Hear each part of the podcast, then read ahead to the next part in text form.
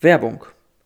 Diese Folge wird unterstützt von Fonds und Mensch.de, die neutrale Auswahlhilfe für Aktienfonds. Denn die Pensionslücke kannst nur du selbst schließen.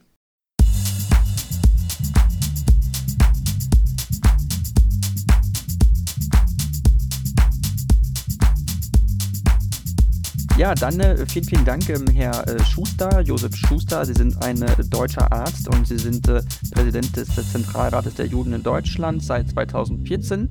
Ähm, und Sie sind äh, Vizepräsident des World Jewish äh, Congress und des European Jewish Congress. Und ähm, ich wollte einmal fragen, bevor wir auch auf aktuelle politische Themen eingehen, ähm, wie Sie eigentlich dazu gekommen sind, einerseits natürlich äh, Mediziner zu werden, aber dann eben auch äh, diese Rolle in, äh, im Zentralrat der Juden in Deutschland äh, einzunehmen, wie dieser davon auch war. Gut, das sind natürlich zwei völlig unterschiedliche Bereiche. Medizin, äh, folgende Situation. Ich habe 1973 in Würzburg Abitur gemacht zu diesem Zeitpunkt äh, wurde hier in Bayern die Kollegstufe eingeführt und das Gymnasium, das Röntgengymnasium in Würzburg, an dem ich Abitur gemacht habe, war eine sogenannte Versuchsschule. Der Versuch war für mich ausgesprochen positiv, weil es möglich war, Fremdsprachen abzuwählen und sich mehr im naturwissenschaftlichen und sozialwissenschaftlichen Bereich aufzuhalten. Sprachen war und ist immer noch so ganz mein Hobby. Und ich hatte die Möglichkeit, dann vor allen Dingen Abitur sprachlich in Deutsch zu machen. Nicht Deutsch als Fremdsprache, Deutsch ist meine Muttersprache, aber als Fach Deutsch, wo ich mir auch erheblich leichter tat. Insoweit hatte ich die Möglichkeit, Abitur zu machen in Deutsch, dann Leistungskurs Biologie, Chemie und Wirtschaftskunde, Rechtsbereich, die mich auch wirklich interessiert haben. Und das Ergebnis war ein ganz passables Abitur mit diesem Abitur stand ich dann da und meine Überlegung war, was machst du eigentlich beruflich? Äh, und es waren in vornherein so zwei Bereiche, an die ich persönlich gedacht habe. Einmal Jura, deshalb auch der Leistungskurs Wirtschaftskunde Recht und auf der anderen Seite Medizin, daher Biologie, Chemie.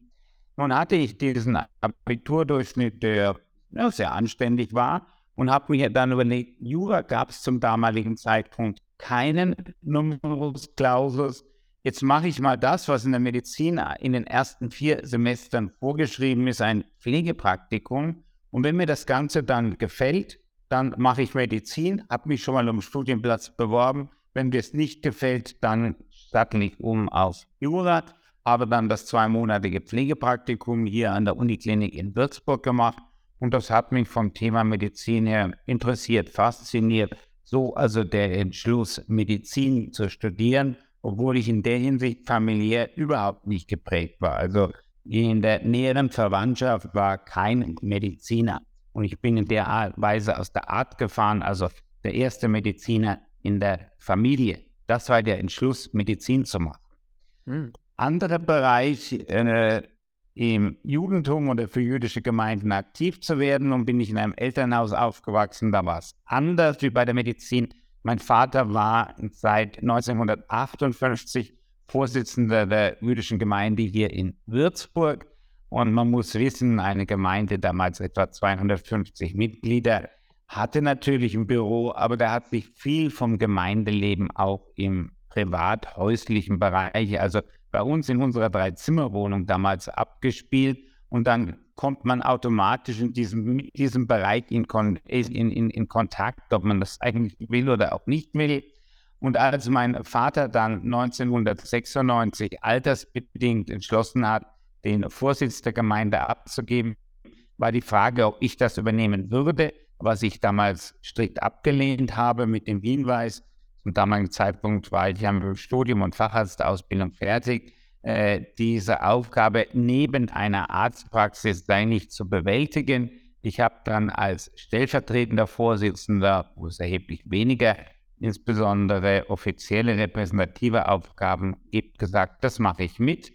Und dann äh, hat allerdings der Vorsitzende, nach, auch ein Mediziner zufällig, nach zwei Jahren die Möglichkeit bekommen, einen Aufstieg, sprich eine Chefarztstelle in Krefeld zu bekommen. Und dann war die Stelle frei, beziehungsweise dann habe ich mich auch in der Verantwortung, in der Verpflichtung gesehen, habe gesagt, naja, dann versuche ich es, dann mache ich eben doch den ersten Vorsitzenden und so bin ich seit 1998 Vorsitzender der jüdischen Gemeinde hier in Würzburg. Ja, und dann findet sich eines, hätte ich fast gesagt, zum anderen. Ich wurde dann, denn die jüdischen Gemeinden sind ja eingebunden in ihre ehemalige Landesverbände, in diesem Fall Würzburg, wenn es auch Franken ist, gehört zu Bayern. Also im Bayerischen Landesverband war ich dann aktiv. Und äh, nachdem es alles so äh, hierarchisch aufgebaut wird, geht es vom Landesverband eben auf die Bundesebene. Das ist der Zentralrat und da wurde ich dann 2000 äh, wurde ich sogar noch 1999 bereits für mich selber überraschend damals ins Präsidium gewählt und war dann von 2010 bis 2014 Vizepräsident des Zentralrats. Und nachdem mein Vorgänger Dieter Graumann aus der persönlichen Gründen nicht mehr bereit war zu kandidieren, habe ich mich dann auch da in der Verantwortung gesehen und die ursprüngliche Annahme, der Vorsitz einer jüdischen Gemeinde neben einer Praxis sei nicht möglich, äh, war steigerungsfähig, wie man am Schluss gemerkt hat. Mhm. Okay, verstehe. Das ist ein ganz äh, spannender Hintergrund, den Sie da erklärt haben und äh, sehr äh, äh viele äh, Stationen, kann man ja sagen, die da durchlaufen sind.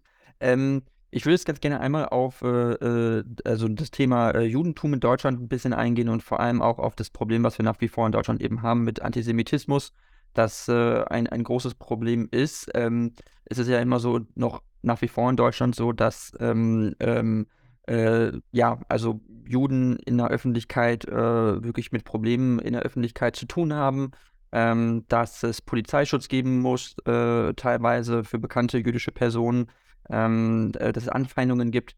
Äh, wie erklären Sie sich, dass es bei all dem Bewusstsein in Deutschland, dass es dafür gibt, äh, für all das, was geschichtlich passiert ist, für den Holocaust und auch eine geschichtliche Aufarbeitung, dass das nach wie vor so ein Problem ist? Ja, wie ich mir, wenn ich nicht mehr so ganz erklären könnte, hätte ich vielleicht auch eine Lösungsmöglichkeit, um das Problem zu lösen. Die habe ich nicht. Fakt ist jedoch, dass äh, seit Jahrhunderten, das ist kein neues Phänomen, äh, und ich glaube ein Phänomen, ein Phänomen nicht nur in Deutschland, Minderheiten immer mit einer gewissen Skepsis beäugt werden. Dazu kommt in Deutschland äh, oder ja, kommt auch in Deutschland dazu, dass ja über viele Jahrhunderte äh, Antisemitismus eine Rolle gespielt hat. Da können wir ins Mittelalter zurückgehen, Stichwort Pest. Und für die Pest verantwortlich gemacht, wenn man nichts anderes findet, werden auch, auch immer Minderheiten, also in diesem Falle die äh, jüdische Bevölkerung, was ja auch damals zu Pogromen führt. Die christlichen Kirchen, äh, Antisemitismus auch von der Kanzel in weit viele, viele Jahre, Jahrhunderte äh, gepredigt haben, was natürlich auch dazu führte, dass äh, äh, sich das in der Bevölkerung verankert hat. Und ich finde das auch heute noch. Äh, die Großmutter, der Großvater, der Urgroßmutter haben in der Kirche gehört, was der Pfarrer gepredigt hat, sehr problematisch teilweise gepredigt hat. Und das setzt sich dann von Generation zu Generation auch weiter fort. Und auch die Dinge, die im Dritten Reich in der Propaganda äh, waren, spielen bis äh, zum heutigen Tage sicherlich eine Rolle mit. Mhm. Und ähm, aber äh, glauben Sie, dass es dennoch auch einen Mangel an, an Bildung gibt, einen Mangel an Bewusstsein in der Bevölkerung, ähm, äh, äh, ein Mangel an Aufklärung, dass es eben noch, äh, ja, dass teilweise auch ähm, dazu wie die Informationen einfach gibt, über was passiert ist und darüber, wie man auch als Deutschland, auch als deutsche Bevölkerung eine besondere Verantwortung hat in dem Umgang mit diesem Thema? Schön.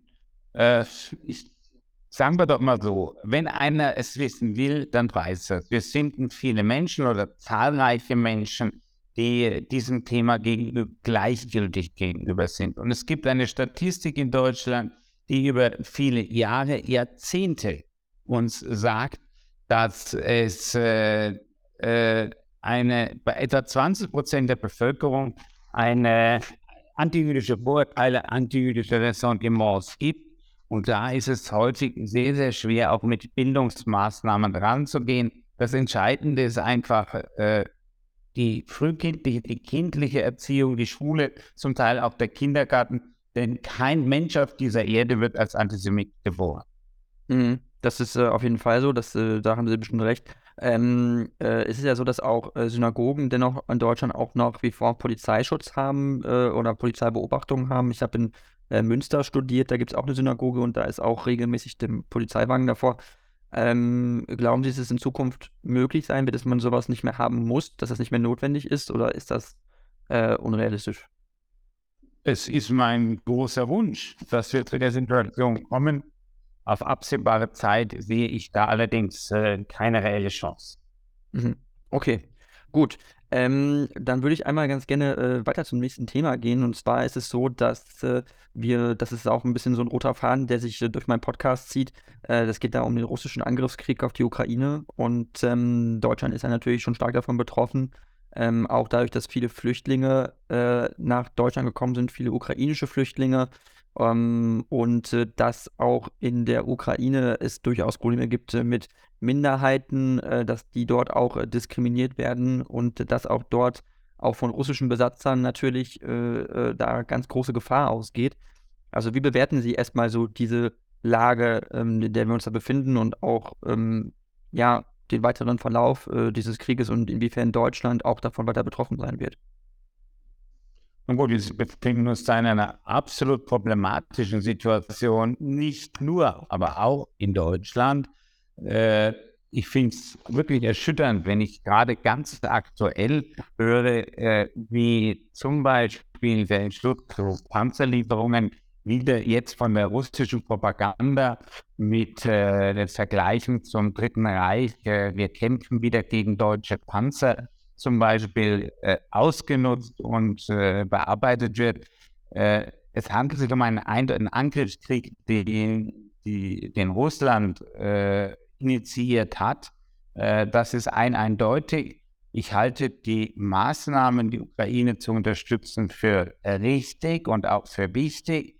Ähm, in, sehe im Moment keine direkte Bedrohung für Deutschland, bin aber nicht der große Militärexperte jeder Krieg, der nicht, jeder Krieg überhaupt, umso näher er ist, umso problematischer ist eine Situation, die es gilt, äh, möglichst rasch zu beenden. Dass es jetzt bald ein Jahr, der dieser Krieg dauert, halte ich für furchtbar. Mhm. Ähm, und äh, dass äh, sozusagen Deutschland ja auch lange gerungen hat, äh, äh schwere Waffen, sage ich mal, zu liefern in die Ukraine. Das war ja auch was, was äh, Kanzler Scholz lange zurückgehalten hat. Haben Sie, sehen Sie das kritisch, dass der Herr Scholz da so zurückhaltend war? Oder ist das was, wo Sie sagen, Zurückhaltung ist in so einer Situation erstmal äh, eher angebracht? Ich hätte mir vielleicht persönlich gewünscht, dass diese Entscheidung etwas eher gefallen wäre, dass man aber nicht gleich ganz aktiv und massiv in diese Auseinandersetzung eingreift, kann ich auch nachvollziehen.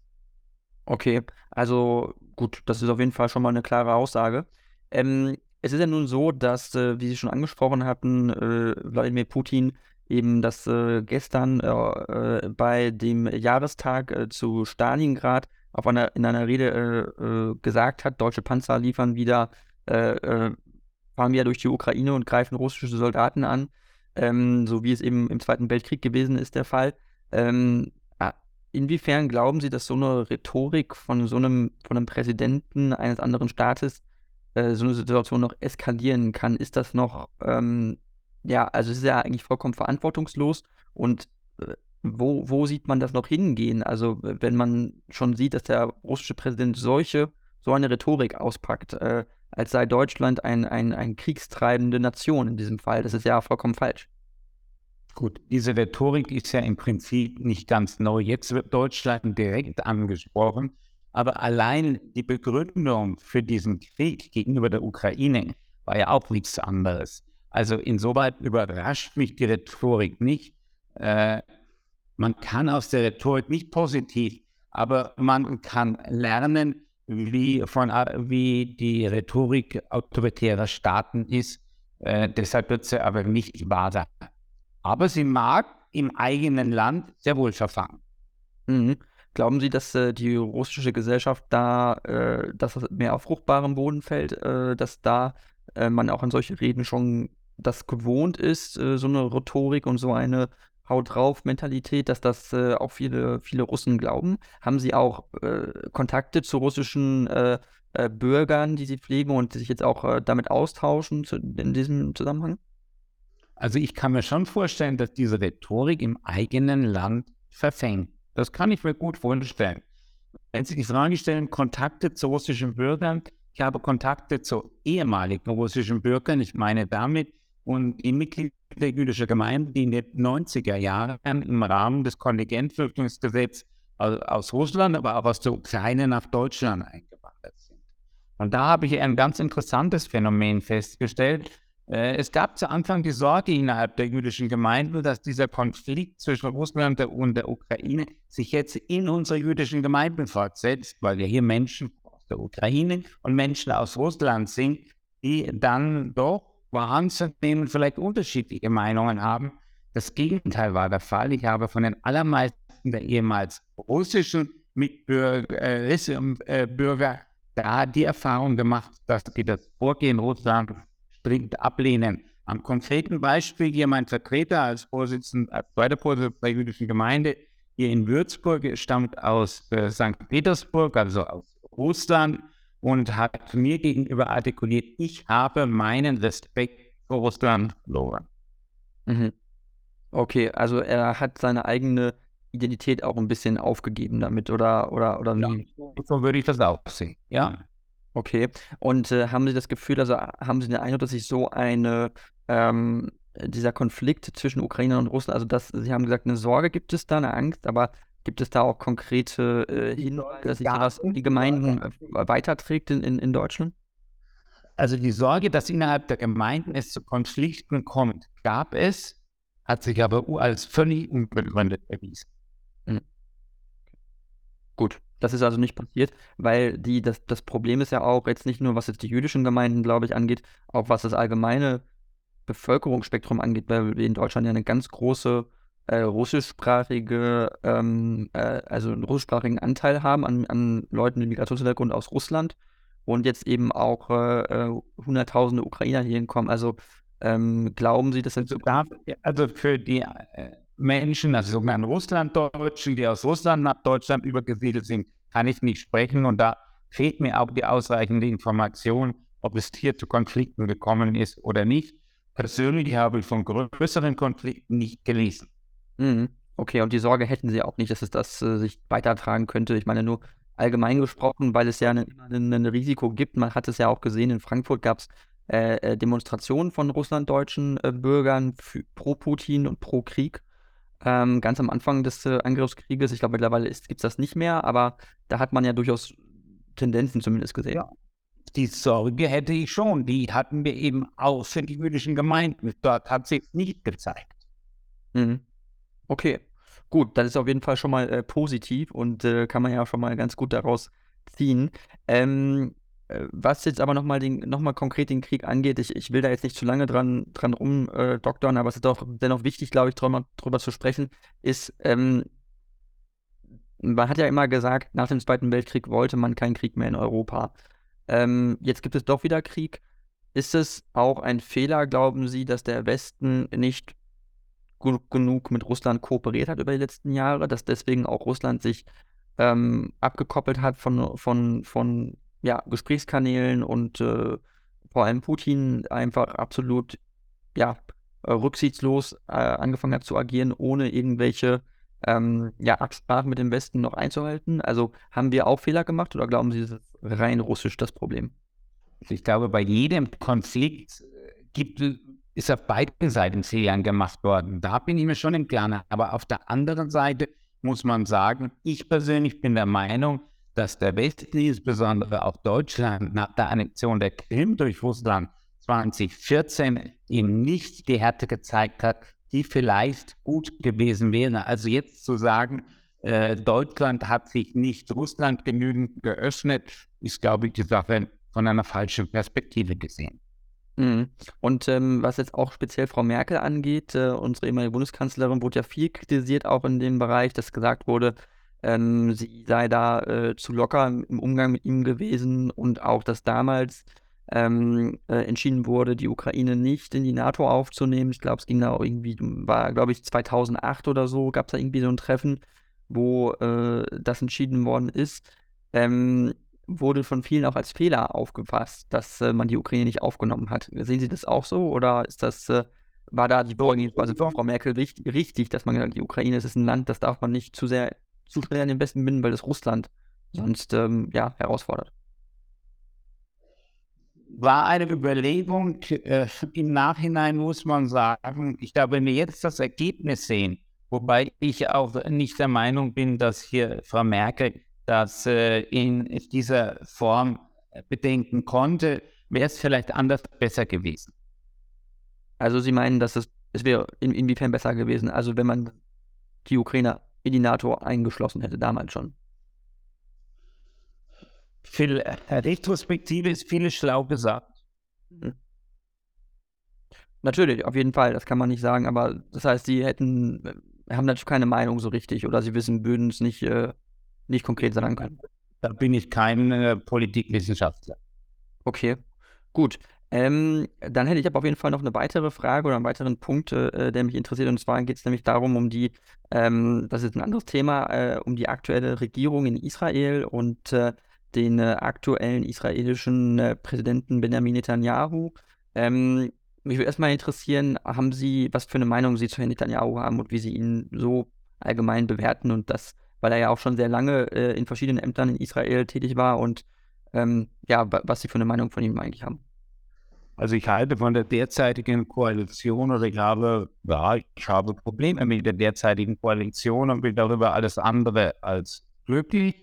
Ähm, auch empfinde, dass er jetzt versucht hat, zum, ja, ich sag mal, Machterhalt äh, eine Koalition zu schmieden, die ja Parteien beinhaltet, die wohl nicht mehr so richtig im demokratischen Spektrum sind. Und äh, ich persönlich finde das alles andere als gut. Mhm. Und ähm, es gab ja auch diverse ähm, Korruptionsbedenken äh, rund um Herrn Netanyahu, ähm, dass da also Gelder äh, entweder veruntreut wurden oder zumindest auch verwendet wurden zur persönlichen, äh, für persönliche Luxusausgaben für ihn und für seine Frau. Ähm, also glauben Sie, dass so jemand äh, dann nach wie vor noch, äh, ja, also äh, Ministerpräsident äh, sein sollte von Israel? Ist das was, was man, ja, oder gibt es da nicht, ist da genug an, an Kritik irgendwie auch mittlerweile entstanden? Also das Ganze ist ja jetzt auch Grundlage einer gerichtlichen Untersuchung. Das auf der einen Seite. Auf der anderen Seite muss man sagen, alle diese Fakten, die Sie jetzt erwähnt haben, äh, sind generell bekannt. Israel als Demokratie äh, hat Wahlen und in den Wahlen äh, ist er nun als stärkste Kraft hervorgegangen, wissen diese Punkte. Ich denke auf der anderen Seite, dass diese Koalition, die wir jetzt sehen, so nicht von der Mehrheit der Bevölkerung gewünscht war. Äh, das hört man auch immer wieder in jetzt aktuellen Umfragen. Ob jemand mit der Vergangenheit geeignet ist, Ministerpräsident zu sein, das muss man natürlich dem jeweiligen Land und der Bevölkerung des Landes überlassen. Das Ganze nennt man Demokratie. Äh, ich könnte mir so etwas in Deutschland eher schwer vorstellen. Mhm. Natürlich, und es ist auch natürlich auch am Ende noch eine Frage des Alters. Also ich finde, das muss man natürlich schon fairerweise sagen, weil Herr Netanyahu ist ja 73 schon und äh, äh, das ist nun ein Beispiel jetzt, aber der amerikanische Präsident Joe Biden ist schon über 80. Ähm, halten Sie es für sinnvoll, dass man ab einem gewissen Alter vielleicht auch für solche politischen Spitzenämter eine Altersgrenze setzen sollte, weil sich auch vielleicht gewisse Bevölkerungsteile dann nicht mehr dadurch repräsentiert fühlen? Also als jemand, der Anfang 20 ist, äh, Inwiefern fühlt er sich von einem 80-jährigen Präsidenten noch vertreten und seine Interessen?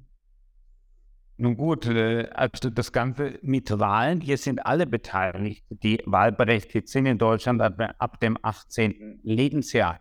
Aber wenn wir jetzt von der Frage Alter sprechen, da erinnere ich dran, Konrad Adenauer war nun auch weit über 80 und ich glaube ein absolut erfolgreicher Bundeskanzler. Mhm. Aber äh, sehen Sie nicht manchmal ein Risiko, dass es da einen Mangel an Repräsentanz gibt für gewisse Bevölkerungsgruppen?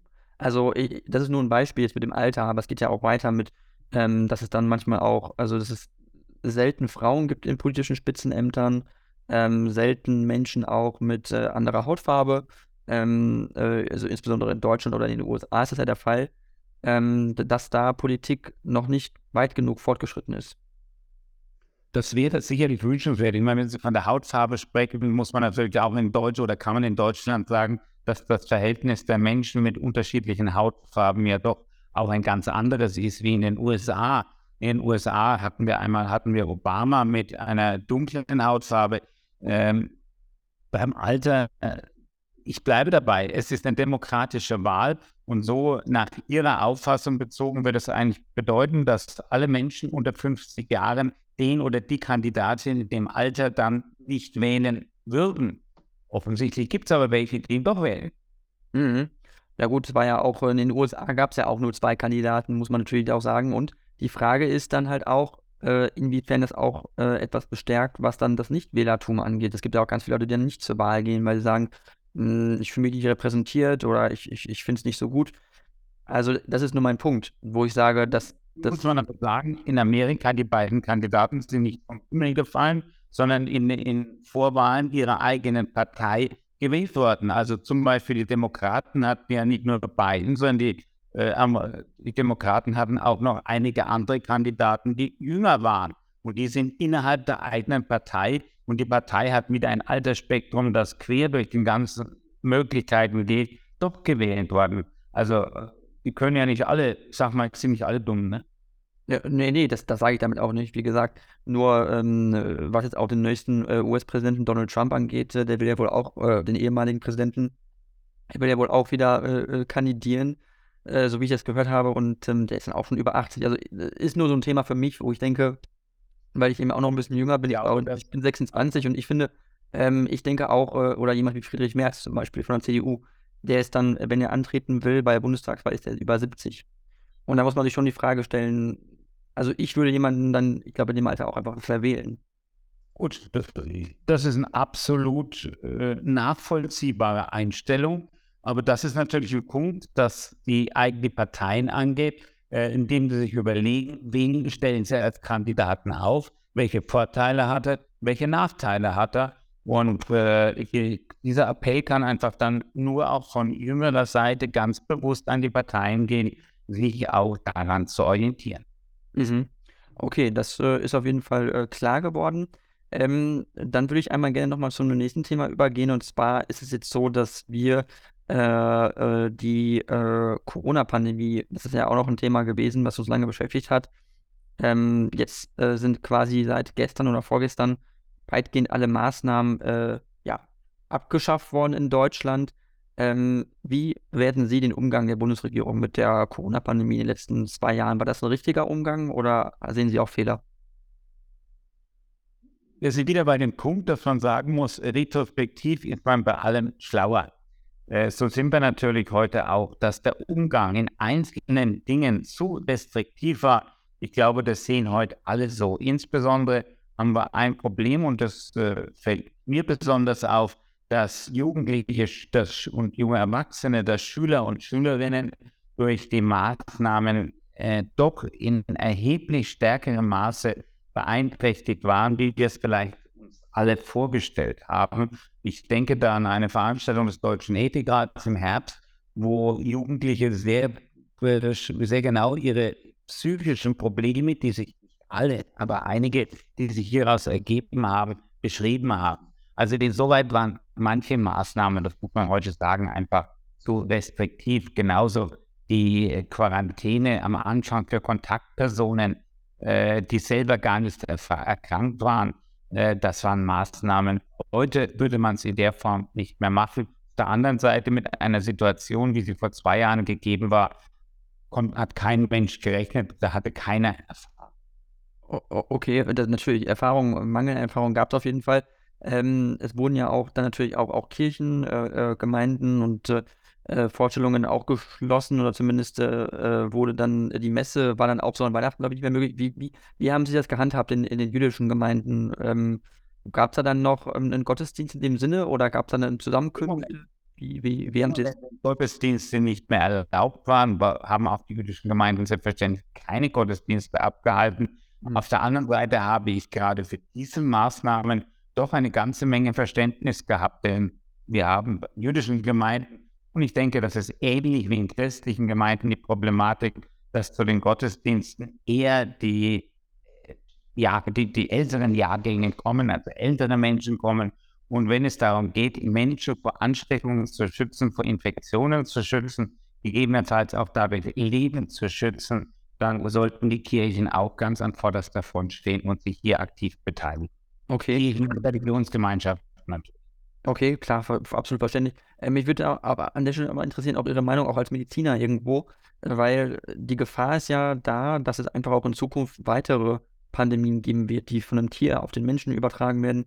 Sehen Sie da auch äh, Menschen einen, einen, einen fehlerhaften Umgang einfach mit einerseits Pandemien, wie wir damit umgehen und was wir daraus gelernt haben, aber auch wie Menschen mit, mit, mit, mit Nahrungsmitteln umgehen, mit Tieren äh, umgehen in, in, in China auf gewissen Wet Markets, das gibt es ja auch im Nahen Osten ganz viel.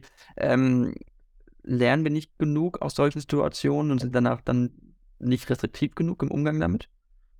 Ich glaube, hier müssen wir auch ein bisschen differenzieren zwischen den Ländern. In Ländern wie Deutschland haben wir, wie ich meine, doch sehr gute Hygienevorschriften und Hygienemaßnahmen, auch was die Tierhaltung und Tiervermarktung angeht die, glaube ich, eine solche Situation zu verhindern, von vornherein zu verhindern vermögen. Aber hier spielt die Globalisierung natürlich eine leider eher negative Rolle. Mhm. Und ähm, würden Sie es als wahrscheinlich einschätzen, dass uns, weil es gibt ja Überlegungen, Studien dazu, dass gesagt wird, äh, die nächsten fünf bis zehn Jahre, da kann wieder eine, äh, eine Pandemie auf uns zukommen. Ist das was, was Sie sagen, das ist wahrscheinlich, das kann passieren? Ich halte es genauso äh, wahrscheinlich oder unwahrscheinlich, als wenn das jemand vor fünf Jahren gesagt hätte, es kommt eine Pandemie. Also letztendlich müssen wir sagen, wir wissen es nicht. Ausschließen können wir es auch nicht. Und ob das in zwei Jahren, in fünf Jahren, in zehn Jahren, 20 oder 50 Jahren ist, das glaube ich, kann auch niemand vorhersagen. Okay, und ähm, das heißt aber, Sie sehen auch keine Möglichkeiten, wie wir uns dann besser vorbereiten können. Können wir lernen aus dem Umgang mit der Corona-Pandemie? Haben wir dann vielleicht eine Lektion gelernt, die wir so besser anwenden können in Zukunft? Das hoffe ich sehr, dass aus der gegebenen Pandemie und den Maßnahmen sinnvoll oder nicht sinnvoll wir viel lernen können, äh, uns dann beim nächsten Mal anders und eben auch besser zu machen. Mhm. Okay, verstehe. Ja, das ist auch eigentlich relativ klar, relativ eindeutig. Ähm, nun ist es eben so, dass eben diese ja, diese Entwicklung so ihren Lauf genommen hat. Äh, äh, wir können natürlich nicht absehen, ob das jetzt alles äh, in Zukunft sich noch weiter entspannen wird. Aber ein weiteres Thema habe ich noch und zwar äh, geht es da um den Klimawandel und äh, mich würde mal auch interessieren, was Sie davon halten, von nicht den Klimawandel im Allgemeinen. Ich denke, es ist wahrscheinlich auch kein Leugner des Klimawandels, aber äh, was gewisse Protestaktionen angeht von, von Bürgerinnen und Bürgern, von Schülerinnen, Studentinnen, die sich auf Straßen festkleben von der so, sogenannten letzten Generation. Was, was, halten Sie davon, dass solche Leute ähm, ja, sich so aktiv zwar ein, einbringen, aber natürlich auch die öffentliche Ordnung ein bisschen dadurch stören?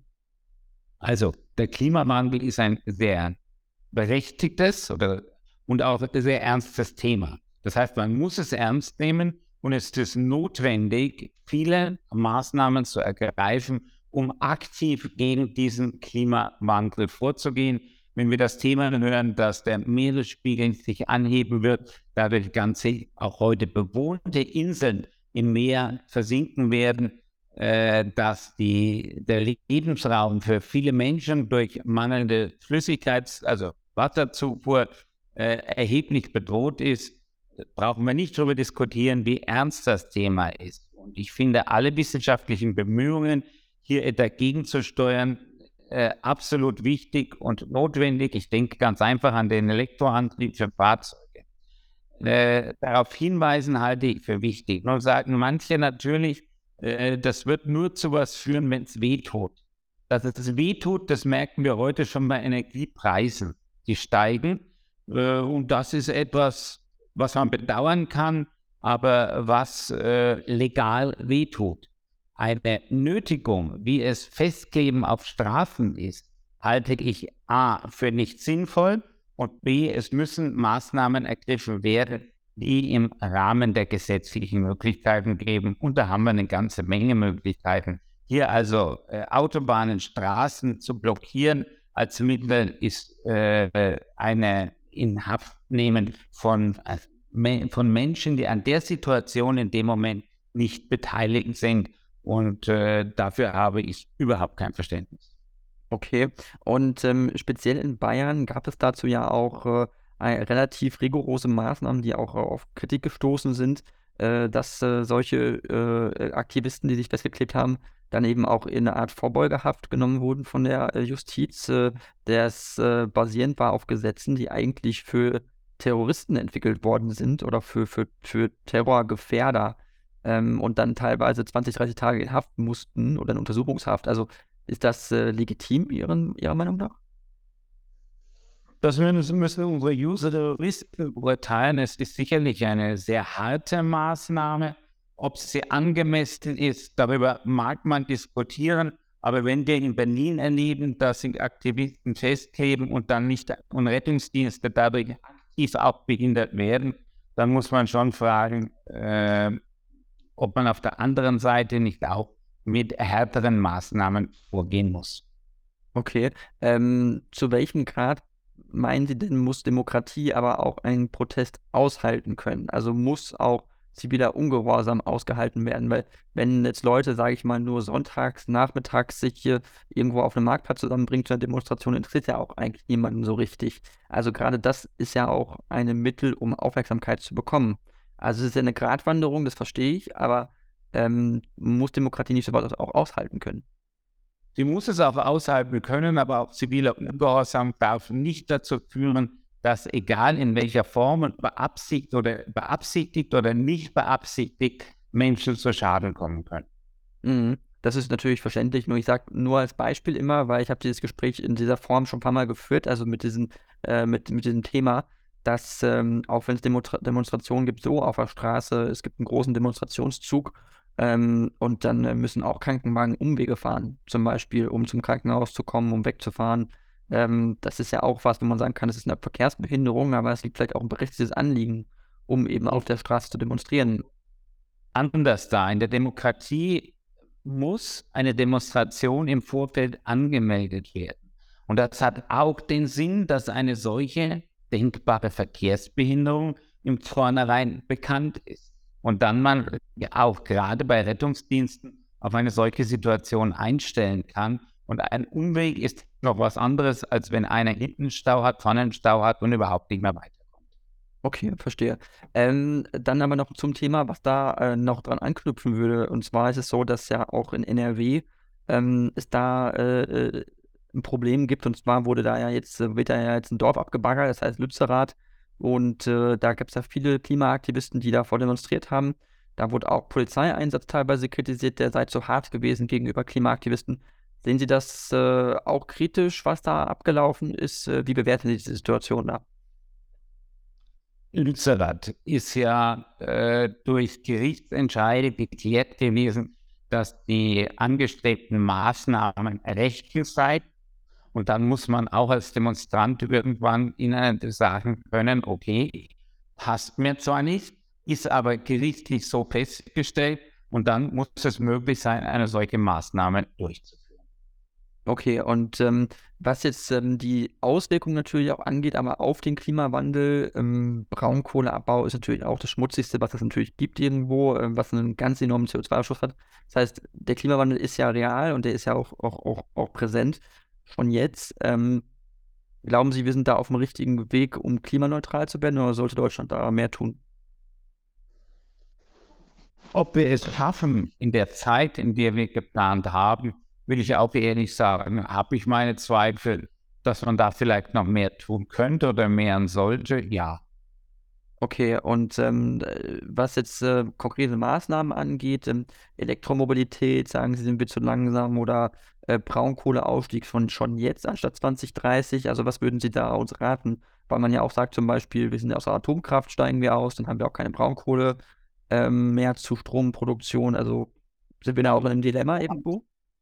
Wie fragil unsere Energieversorgung ist, haben wir ja gerade im vergangenen Jahr gesehen durch äh, den Boykott von russischem Gas oder dem Einstellen russischer Gaslieferungen nach Deutschland.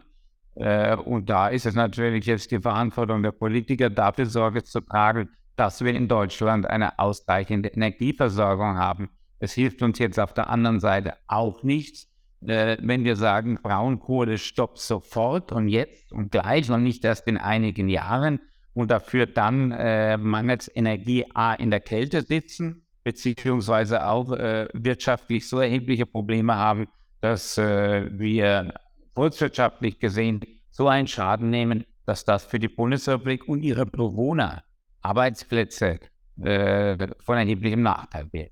Mhm. Also das heißt, ähm, aber dann ist es natürlich schon eine Gratwanderung. Also man sagt ja zum Beispiel auch, Atomkraft, das ist etwas, was man, was man nicht machen sollte mehr, weil das Risiko ist so groß. Aber dann wird auch wiederum gesagt, in Frankreich gibt es ganz viel Atomkraft, weil es ist klimaneutral. Ähm, es äh, produziert mehr oder weniger zuverlässig äh, Strom, wenn nicht gerade mal irgendwie Ebbe ist in den Flüssen, die dann die Reaktoren kühlen müssen. Also ist das nicht auch eine Möglichkeit, Atomkraft auch mal ähm, zu überlegen, ob das nicht noch eine, eine Brückentechnologie ist zur klimaneutralen Energieproduktion mit äh, Solar und Wind, was natürlich ultimativ dann ähm, die Lösung sein sollte? Also unter den gegebenen Situationen mit der Energieproblematik, die wir im Moment haben, seit einem halben Jahr im Prinzip haben, ist das eine Überlegung. Und es gibt ja auch Politiker, die das überlegen. Es gibt andere Politiker, äh, die das strikt ablehnen. Das ist eine Gratwanderung und ich persönlich möchte nicht derjenige sein, der hier entscheiden muss, ja oder nein. Okay, aber Fehler würden Sie jetzt auch nicht herausarbeiten wollen oder sagen, äh, Sie zeigen jetzt mit dem Finger auf den Politiker oder man muss natürlich fairerweise sagen, Angela Merkel hat die sech letzten 16 Jahre regiert, hat äh, viel Verantwortung getragen im Land, ähm, äh, was die Energiewende angeht. Äh, dem Atomausstieg kann man sagen, es war gut, aber dann, was danach kam, und man muss auch, auch, auch sagen, auch in Bayern speziell, ist es mit alternativen Energien, was im Sonne und Wind angeht, nicht so gut vorangegangen. Also hat man da dann schnell, da zwar abgeschaltet Atomkraft, aber dann an anderer Stelle nicht schnell genug wieder draufgepackt. Also ich sehe es so, dass man den Entschluss zum Ausstieg aus der Atomenergie, diese 180-Grad-Wende, äh, natürlich äh, infolge von Fukushima, finde ich, in der Form übereilt getroffen hat. Äh, die Überlegung des Ausstiegs ist sicherlich richtig. Die Überlegung dieses dann dieser 180-Grad-Wende und des sofortigen oder sehr, sehr raschen Ausstiegs war vielleicht in dem Moment nicht die beste Entscheidung. Mhm. Okay, aber natürlich sind wir jetzt auch an dem Punkt, wo wir sagen, wir wissen manchmal nicht genau, ob wir dann noch genug Strom produzieren können, wenn wir jetzt aus Atomkraft dann jetzt auch aussteigen und dann, wenn wir sagen würden, wir steigen noch früher aus der Braunkohle aus, äh, äh, dass es dann äh, eng wird. Das heißt, dass wir dann wirklich dann natürlich auch Atomkraft, Atomstrom aus äh, Belgien beziehen müssen, aus Frankreich beziehen müssen. Und in Belgien zum Beispiel ist einer der ganz ältesten Atommeiler in Europa, der auch ein wahnsinniges Sicherheitsrisiko ist für den Raum Aachen, Düsseldorf, Köln. Also ähm, das heißt, wenn in Deutschland eine Energiewende geplant wird, dann wird aber in anderen europäischen Ländern schnell mal irgendwie, ja, äh, das vielleicht nicht ganz so äh, ernst genommen und das hat uns dann auch nicht geholfen.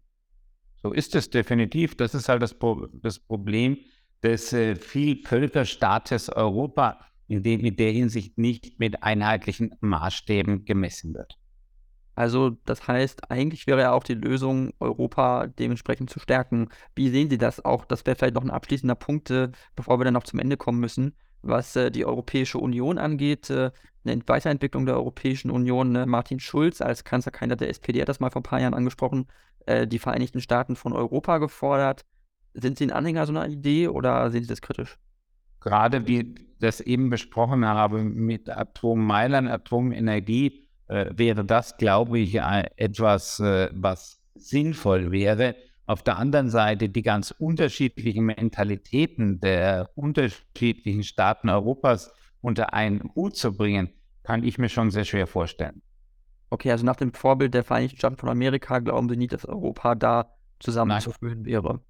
Das beginnt schon an der Sprachbarriere. Die Vereinigten Staaten von Amerika haben eine, wenn auch mit unterschiedlichen Dialekten, aber doch einheitliche Amtssprache.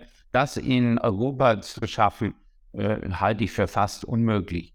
Denn entweder müssten wir uns alle auf Englisch umstellen und allein äh, das kann ich mir bei Frankreich nicht vorstellen, die da hier, glaube ich, viel zu sehr von ihrem französischen Sprachbild überzeugt sind. Wenn wir uns dann auch vorstellen, dass wir Italien, Italienisch haben, dass wir Spanisch haben, dass wir Deutsch haben, dass wir Polnisch haben, Tschechisch haben, also Sprachen aus dem osteuropäischen Sprachbereich, kann ich mir diesen Punkt nur sehr, sehr schwer vorstellen.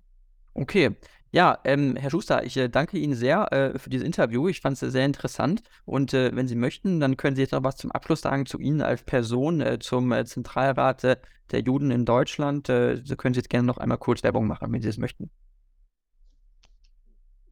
Weiß ich jetzt nicht so ganz genau, was Sie jetzt damit meinten.